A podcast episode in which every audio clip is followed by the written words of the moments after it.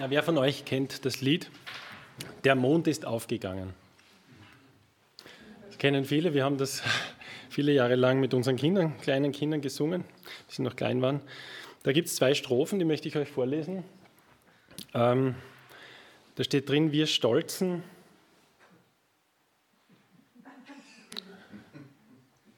Gut, sonst hört es einfach zu äh, und dann Christoph blendet es irgendwann ein. Wir stolzen Men Menschenkinder, sind eitel arme Sünder und wissen gar nicht viel. Wir spinnen Luftgespinste und suchen viele Künste und kommen weiter von dem Ziel. Gott, lass uns dein Heil schauen, auf nichts Vergängliches trauen, nicht Eitelkeit uns freuen, lass uns einfältig werden und vor dir hier auf Erden wie Kinder fromm und fröhlich sein. Ja, da gibt es viele Strophen von diesem Lied, das sind zwei davon. Und wir befinden uns in einer langen Predigtreihe über, eigentlich über Nachfolge Jesu und über ähm, geistliche Übungen, die uns helfen in unserer Nachfolge mit Jesus. Und wir haben da ein Buch, das wir so durchmachen, auch in der Predigt, oder die Themen von diesem Buch auch durchmachen. Und wir sind jetzt in einem Thema, das heißt einfaches Leben. Und ich habe schon, wer, weiß nicht, wer dabei war, ich habe zwei Predigten schon gehalten über einfaches Christsein. Ähm, und ja, ähm, heute und das nächste Mal soll es um einfaches Leben, ich glaube, die Themen sind irgendwie miteinander ver verwandt, ähm, gehen. Und der Richard Foster, der dieses Buch geschrieben hat, schreibt hier gleich zur Einleitung nach diesem Lied, sagt er, die christliche Übung des Einfachen ist eine innere Wirklichkeit, die in einem bestimmten äußeren Lebensstil zum Ausdruck kommt. Und ich denke, dass ich mal vielleicht in meinen ersten beiden Predigten diese innere Wirklichkeit auch stärker betont habe, dieses einfache Christsein. Und in diesen beiden Predigten soll es jetzt um diese äußeren, den äußeren Lebensstil, der eine Folge dieser inneren Wirklichkeit irgendwie sein soll oder sein kann, soll es darum gehen. Und in diesem Lied äh, kommt ganz zum Schluss, kannst du es ruhig umlassen, wie Kinder fromm und fröhlich sein. Und ich bin in meiner ersten Predigt stark auf dieses, diesen Aspekt des wie Kinder zu werden. Was macht die Frömmigkeit von Kindern aus? Was ist sozusagen, was Kinder von Erwachsenen signifikant unterscheidet in ihrem Denken? Ähm, Voraussetzung natürlich, sie leben in einer gesunden Familie. Und ich habe damals gesagt, es ist die, das tiefe und nie in Frage gestellte Vertrauen der Kinder zu ihren Eltern. Nämlich alle, was, was ganz viele Aspekte betrifft ihres Lebens, nämlich die Sicherheit, die Versorgung mit Essen und mit Kleidung, die Liebe, die Anerkennung, die sie bekommen. Ich erinnere mich äh, immer wieder daran, dass meine Kinder zu mir kommen und sagen, Papa, ich brauche ein T-Shirt. Meine T-Shirts sind alle, alle kaputt oder was auch immer. Und sage, Papa, ich brauche T-Shirts. ja, was mache ich da? Und dieses Vertrauen, dieses Vertrauen muss ein Kind nicht lernen. Eine, ein, ähm, es ist einfach komplett selbstverständlich. Es ist normal. Also man muss einem Kind nicht zuerst beibringen, äh, du musst deinen Eltern vertrauen. Sondern das ist einfach klar, dass die Kinder den Eltern vertrauen und dass sie sich auf sie verlassen, in so vielen Aspekten. Und ich habe damals gesagt, wir sind Kinder Gottes und wir dürfen uns in derselben Art und Weise auf Gott verlassen, wie sich Kinder auf ihre Eltern verlassen, wenn das Elternhaus funktioniert. Und dass unser Papa funktioniert im Himmel, das wissen wir. Er ist der beste Vater aller Väter, die es überhaupt gibt und noch viel besser. Und genau, wie sich dieser, diese, diese innere Wirklichkeit auf einen einfachen äußeren Lebensstil auswirkt, das möchte ich heute versuchen zu thematisieren. Da gibt es sicher auch viele Facetten davon.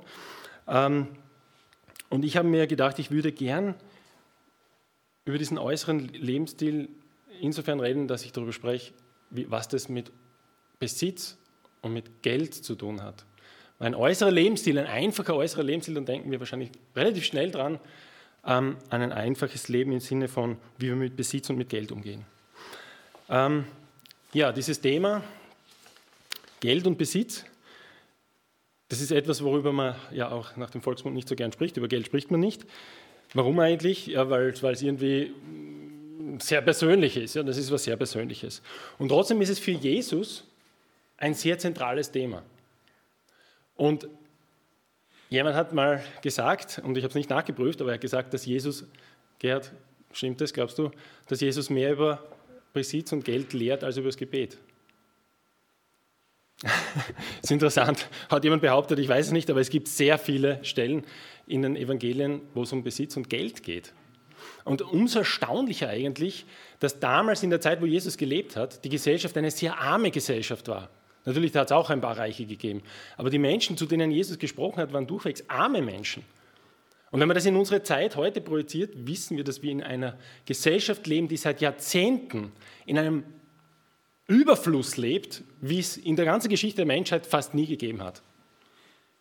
Und wie würde erst Jesus dieses Thema in unserer Gesellschaft betonen? Ich weiß es nicht, aber ich kann mir vorstellen, noch mehr. Ähm, und wenn wir dieses Thema anschauen, möchte ich auch einen, äh, äh, das Buch macht das auch, einen Bezugspunkt herzustellen. Was ist das, was sozusagen feststeht diesbezüglich und was Jesus gesagt hat? Und ähm, diesen Text haben wir eh schon öfters auch angeschaut. Er steht in der Bergpredigt. Und auch in der Bergpredigt spricht Jesus viel über dieses Thema. Und der zentrale Text ist eigentlich in Matthäus 6, Vers 19 bis 34. Ich werde ihn jetzt gar nicht äh, ganz lesen. Viele von euch kennen diesen Text vom Schätzesammeln und vom Sorgen. Und was Jesus da sagt, ist, dass wir uns keine Schätze sammeln sollen auf Erden, wo sie Motten und Rost äh, fressen und wo die Diebe kommen und stehlen, sondern wir sollen Schätze im Himmel sammeln. Dann sagt er, wir sollen nicht dem Mammon dienen, beziehungsweise er sagt, wir können gar nicht, und wir kommen später noch dazu, wir können nicht Gott dienen und dem Mammon.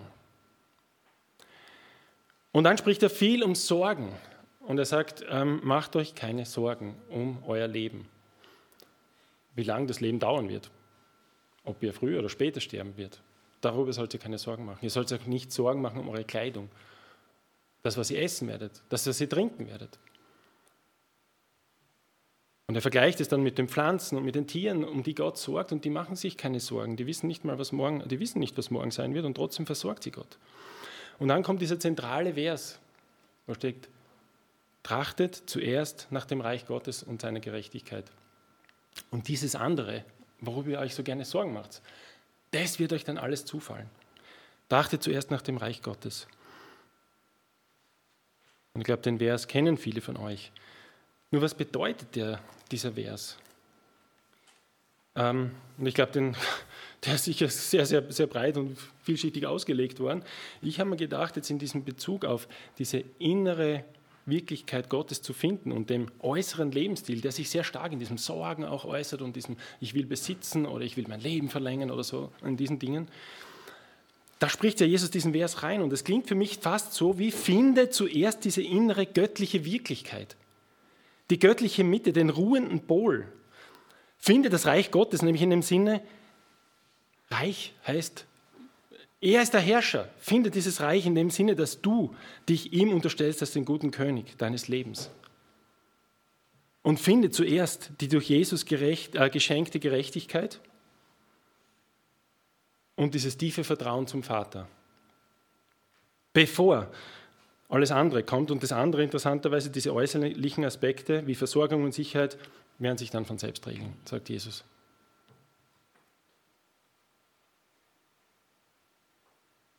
Ähm, der Richard Foster schreibt ähm, dazu, er sagt, Jesus macht hier deutlich, die Freiheit von Sorge ist eines der inneren Merkmale für das vorrangige Suchen nach, Reich, nach Gottes Reich. Einfaches Leben als innere Realität schließt ein Leben fröhlicher Unbekümmertheit im Hinblick auf äußeren Besitz ein. Fröhliche Unbekümmertheit. Weder die Habgierigen noch die Geizigen kennen diese Freiheit.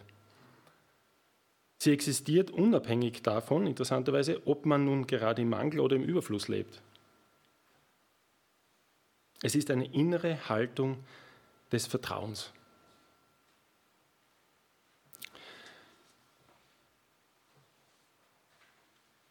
Genau, und in diesem Abschnitt ähm,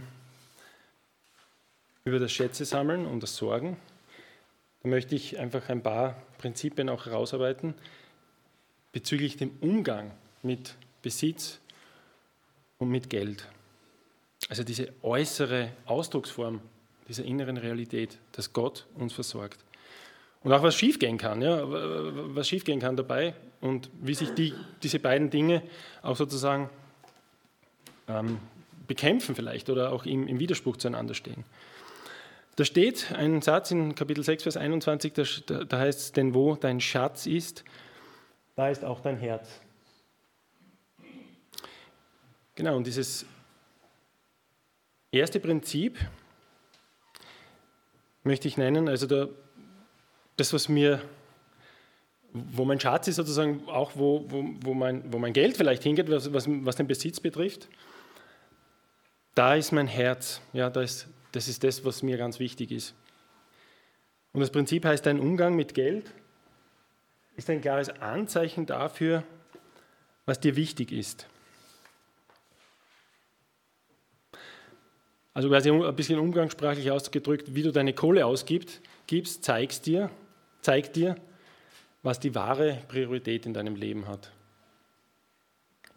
Denn es ist, glaube ich, leicht, ja, leicht auch nicht, aber vielleicht kann man sagen, es ist leicht zu sagen, mir ist im Leben das Allerwichtigste, Gutes zu tun und Gott zu verherrlichen und für, für meine Familie da zu sein. Aber in der Art und Weise, wie ich mein Geld ausgebe, ist das an Stelle 8. Die Art und Weise, wie ich mit Geld umgehe, zeigt, was mir wichtig ist.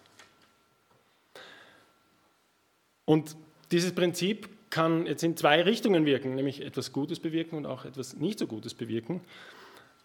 Heute geht es eher darum, über das, was nicht gut ist. Nächstes Mal möchte ich über das sprechen, wie man dieses Prinzip auch wirklich äh, in einer gottgewollten Weise lebt. Aber zeige ich zuerst vielleicht ganz kurz. Was Gutes, das kann, es kann dazu führen, dass ich durch mein Geld und meinen Besitz Gott verherrliche. So wie wir es auch jetzt, glaube ich, gesungen haben in verschiedenen Liedern eben dieses Gott verherrlichen mit meinem ganzen Leben. Und natürlich gehört das Geld und der Besitz und das alles dazu. Das heißt, Geld ist eine, und Besitz ist eine Lebensressource. Und die Art und Weise, wie ich damit umgehe, die kann ausdrücken, dass ich damit Gott preise. Und eigentlich haben wir eine Sehnsucht in uns, und ich bete das für mich und für uns alle, dass wir eine Sehnsucht haben in allem, was wir tun, Jesus zu verherrlichen, dass in allem, in der Art und Weise, wie ich lebe und auch wie ich mein Geld ausgebe, sichtbar wird, wie kostbar Jesus ist. Stell dir vor, jemand fragt dich, wie gehst du mit deinen Finanzen um? Und du antwortest und derjenige, der das hört, sagt dann zu dir, wow, so wichtig ist dir Gott.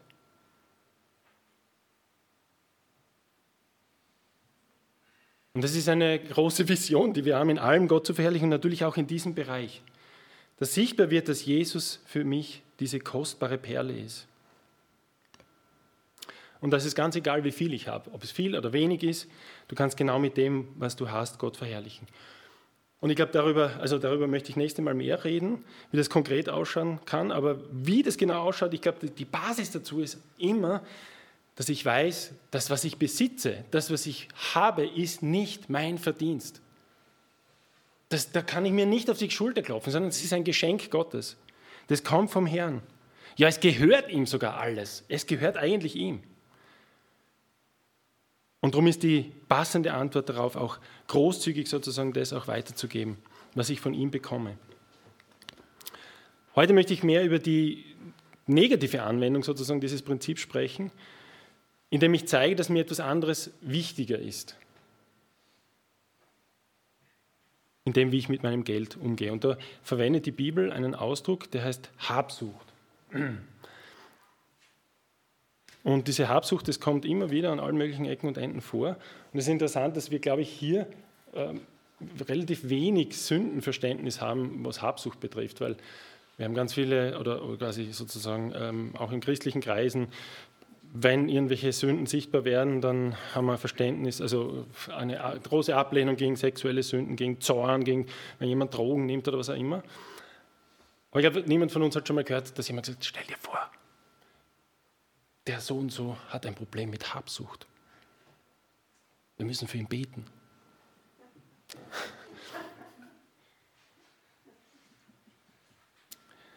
Was hat Habsucht mit Gott zu tun? Ähm, gehen wir dazu ganz zurück an den Anfang der Weltgeschichte. Adam und Eva waren in einer Vertrauensbeziehung zu Gott. Gott hat sie versorgt und sie haben in, ihm in einer freundschaftlichen Beziehung gedient. Sie haben sogar, sogar schon gearbeitet. Gartenarbeit. Im Garten Eden. Genau, und die Basis war, dass Gott ihr Versorger ist. Und sie standen in diesem Vertrauensverhältnis, dass er sie versorgt. Jetzt kommt aber die Schlange und sie sagt, sie sollen sich selber was nehmen, das Gott ihnen nicht geben will, das Gott ihnen vorenthält. Und das Problem dabei ist jetzt nicht unbedingt der Apfel an sich, sondern die Denke dahinter, Gott gibt mir eigentlich nicht das, was ich brauche, wonach ich mich sehne. Ich muss mir das nehmen. Das ist das eigentliche Problem dahinter.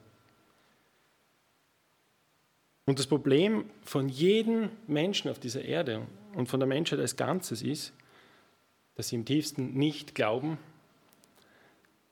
dass, dass es da jemand gibt, der dich wirklich versorgt.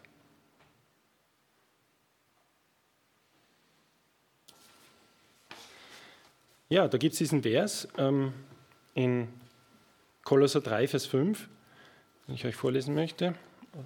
Da ja genau, da steht, so tötet nun die Glieder, die auf Erden sind, Unzucht, Unreinheit, schändliche Leidenschaft, böse Begierde und die Habsucht, die Götzendienst ist.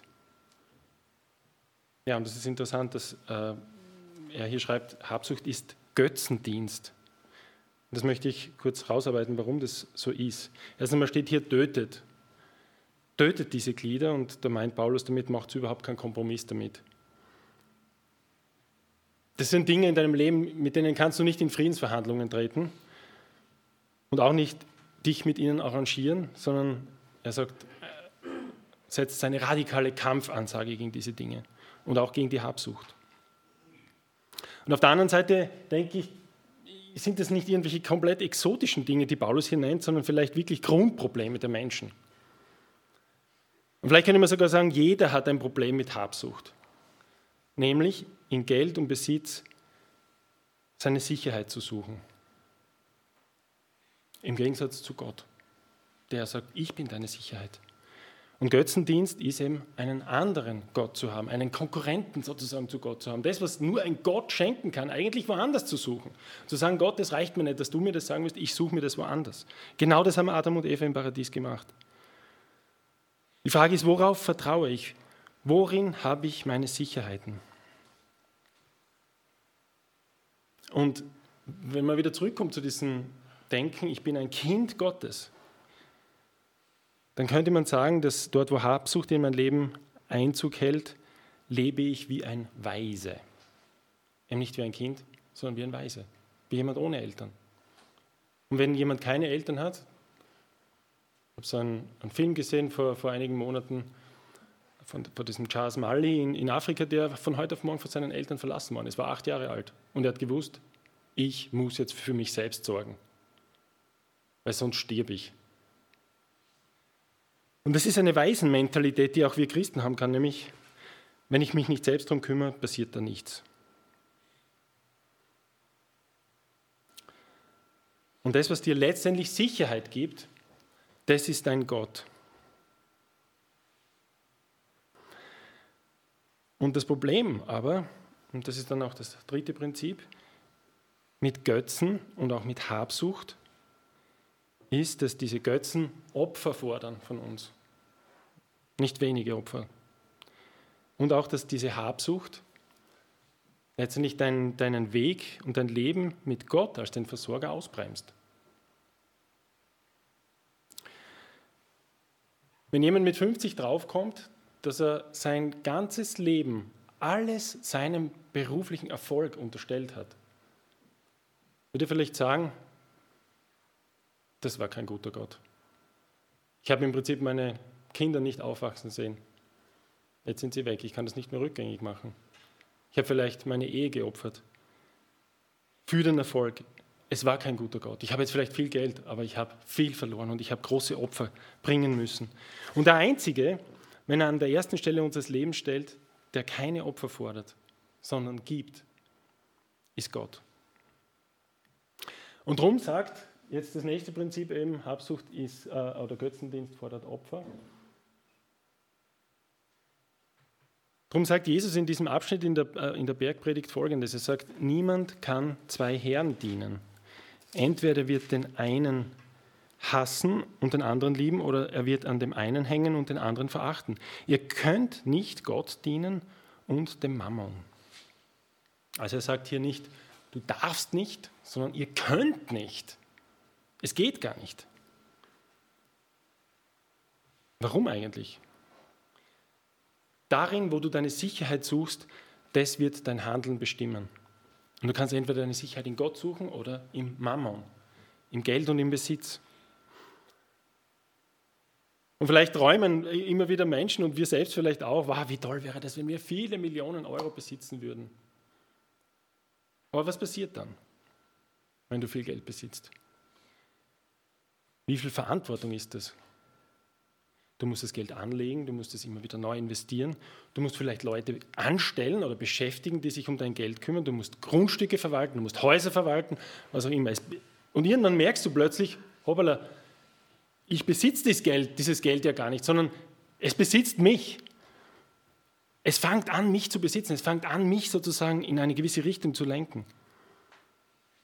Also je größer, je, je mehr du davon hast, desto größer und schwerwiegender wird deine Verantwortung, das Ding auch zu steuern. Das ist ungefähr vielleicht so, wie wenn du ein Dreirad lenkst oder einen Jumbojet fliegst. Du kannst ziemlich Schaden anrichten, wenn der Jumbo, Jumbojet abstürzt.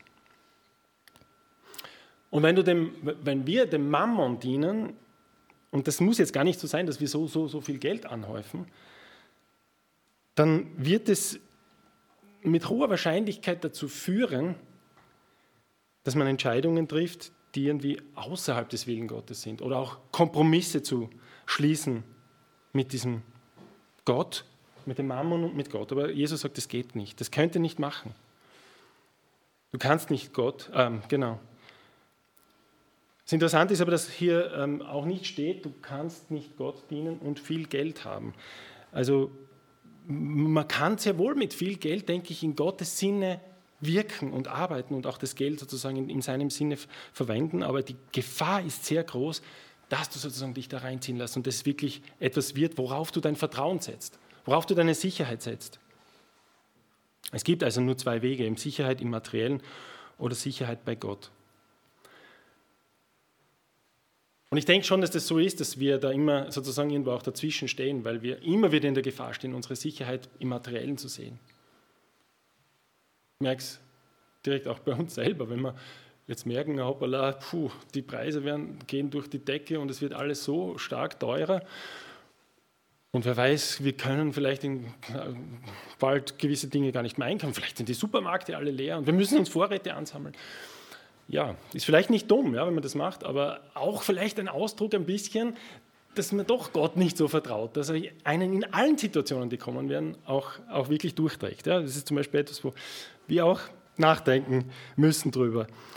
Aber es ist interessant, dass die Bibel eben ähm, an, an, mehreren Stellen ziemlich deutlich sagt, was, was passieren kann, wenn man viel Geld hat.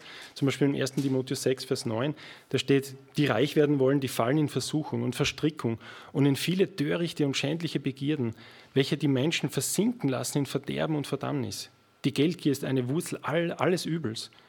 Danach haben einige gelüstet und sie sind vom Glauben abgeirrt und machen sich selbst viel Schmerzen. Also du, man kommt einfach in Bereiche rein, die kämpfen gegen das, wie Gott möchte, dass wir leben. Und es wird schwierig. Es wird schwierig. Es heißt nicht, dass es nicht möglich ist, aber es wird schwierig. Zum Beispiel in Sprüche 28, Vers 20 steht auch, wer, reich, wer, wer eilt, reich zu werden, wird nicht ohne Schuld bleiben.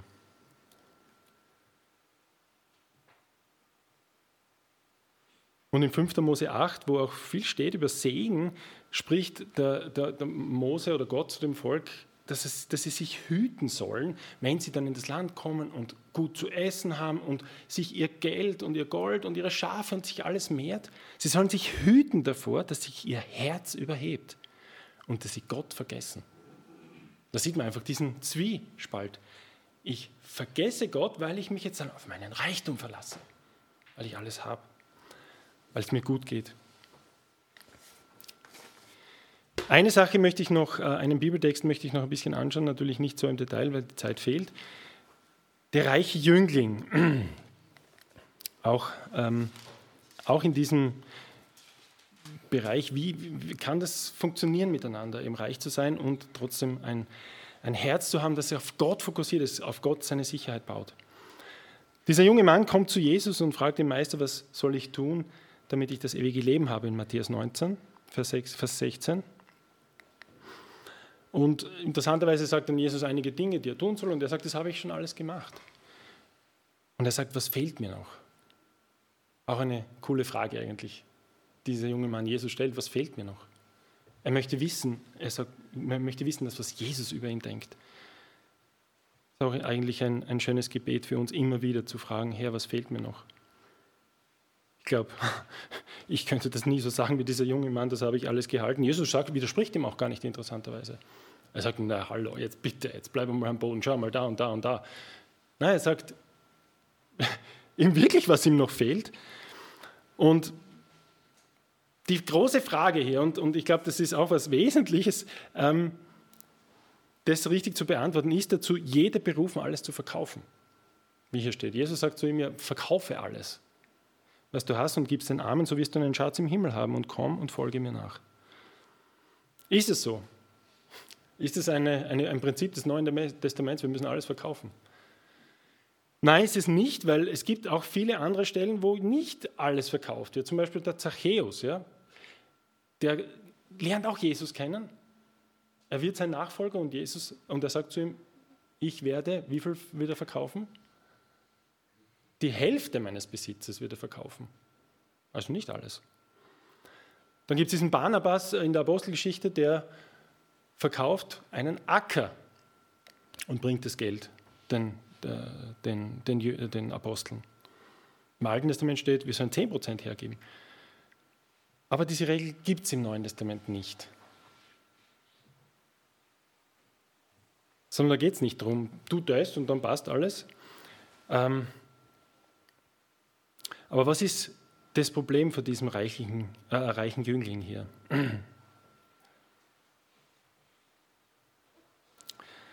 Dieser junge Mann war ein Herrscher, ein Archon, steht irgendwie im Grundtext anscheinend, und äh, irgendwie ein Geschäftsmann. Und Jesus sagt interessanterweise dann danach auch etwas Spannendes im, im, Anschluss an diese Direkte sagt Jesus, wahrlich, ich sage euch, ein Reicher wird schwer ins Himmelreich kommen. Und, und weiter sagt er ihnen, es ist leichter, dass ein Kamel durch ein Nadelöhr geht, als dass ein Reicher ins Reich Gottes komme. Was bedeutet das? Vielleicht auch in dem Hinblick, was ich am Anfang gesagt habe, über wo Jesus sagt, trachtet zuerst nach dem Reich Gottes und alles andere wird auch zufallen. Aber ich gesagt habe, es könnte auch bedeuten, dass dieses, dieser innere feste Halt in Gott ist. Dieses tiefe Vertrauen, diese Sicherheit in Gott ist, die wir zuerst finden müssen. Und alles andere wird uns dann zufallen. Jetzt kommt aber einer, der sozusagen sein Vertrauen offensichtlich setzt in den Reichtum, der Jesus noch gar nicht kennt. Und Jesus sagt, du kannst nicht Gott dienen und dem Mammon. Ähm, ich denke nicht, dass das notwendigerweise heißt, diese Reichen können nicht in den Himmel kommen.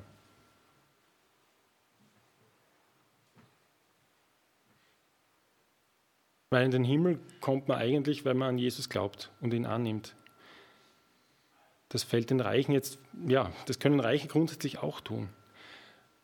Aber ins Reich reinzukommen, könnte mehr bedeuten, als in den Himmel zu kommen, nämlich das Reich Gottes als Realität schon auf dieser Erde, dass du Gottes Reich erlebst, genauso wie Jesus sagt, trachte zuerst nach Gottes Reich. Das heißt nicht, trachte zuerst, dass du in den Himmel kommst, sondern dass das Reich Gottes Realität wird in deinem Leben.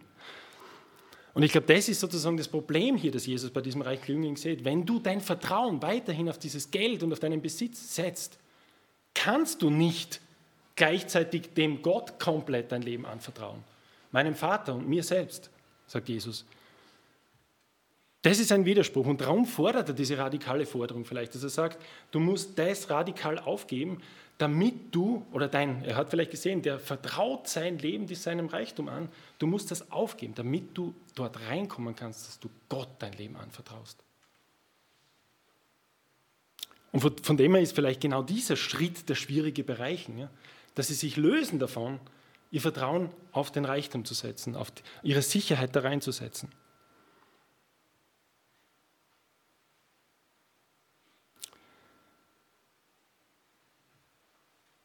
Ja, ich glaube, äh, ja, mir war es auch wichtig zu sagen, dass ähm, das nicht das ist, was jeder Christ machen muss, alles zu verkaufen. Aber das, was jeder Christ schon lernen muss, ist, dass Gott seine Sicherheit ist. Dass Gott Vertrauen die Basis und das innere Zentrum seines Lebens ist, aus dem alles andere herauswachsen kann. Und Geld zu haben, ist an und für sich jetzt nichts intrinsisch Schlechtes. Gott ist kein Gott der Armut an sich, obwohl er sagt, selig sind die Armen, weil er weiß, die tun sich viel leichter, diesen Gott anzunehmen als ihren Herrn, der sie versorgt. Aber Gott ist gut und er hat ein großzügiges Herz und wir brauchen kein schlechtes Gewissen dabei haben, auch Gott mal um etwas zu beten und sagen, Herr, versorge mich, Herr, wir suchen eine Wohnung und wir möchten gerne eine schöne Wohnung finden. Er ist nicht so, na, na jetzt bleiben wir mal am Boden, jetzt wenn du schon mal wohnen kannst und ein Holzbrett hast, das reicht aus. Ja? Also so ist Gott nicht. Gott ist ein großzügiger Gott. Er schenkt uns auch Dinge, die wir genießen dürfen. Und ähm, das war mein, mein, mein, viertes Prinzip auch im Gott ist ein großer, großzügiger Gott.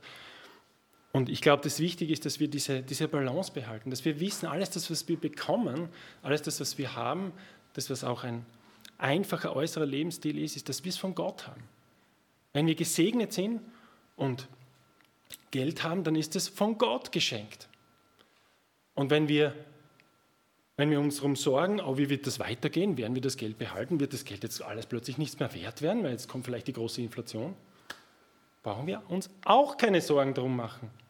Weil es ist ja Gottes Geld. Und wenn das alles sich in Bumm, Luft auflöst und wenn es explodiert, ist nichts mehr wert, ja, wer wird mich weiter versorgen? Gott.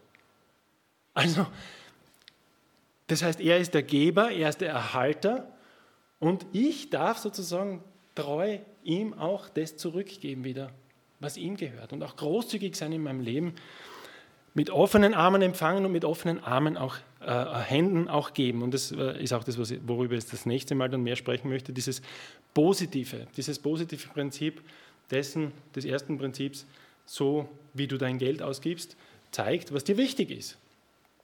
Und dass wir eben mit, mit, mit offenen Händen auch weitergeben können. Genau. Ähm, einfaches Leben habe ich es genannt und ich habe versucht, einmal ein paar erste Gedanken dazu bringen, wie ein einfaches Leben auch mit Geld und Besitz in Beziehung steht. Und habe versucht zu warnen sozusagen vor Habsucht. Und Habsucht kann eben egal ob ich viel oder wenig habe, kann es bedeuten, dass ich meine Sicherheit da reinsetze. Dass ich so viel investiere in das, da mit, mit, mit dem wenigen oder vielen, dass ich habe, mir eine Sicherheit aufzubauen. Aber dem entgegen steht Gott und sagt, ich bin deine Sicherheit. Ich bin derjenige, dem du vertrauen sollst. Ich sorge für dich. Und du brauchst dir keine Sorgen machen. Gib es ab. Trachte zuerst nach dem Reich Gottes und seiner Gerechtigkeit und dies alles wird dir zufallen. Amen.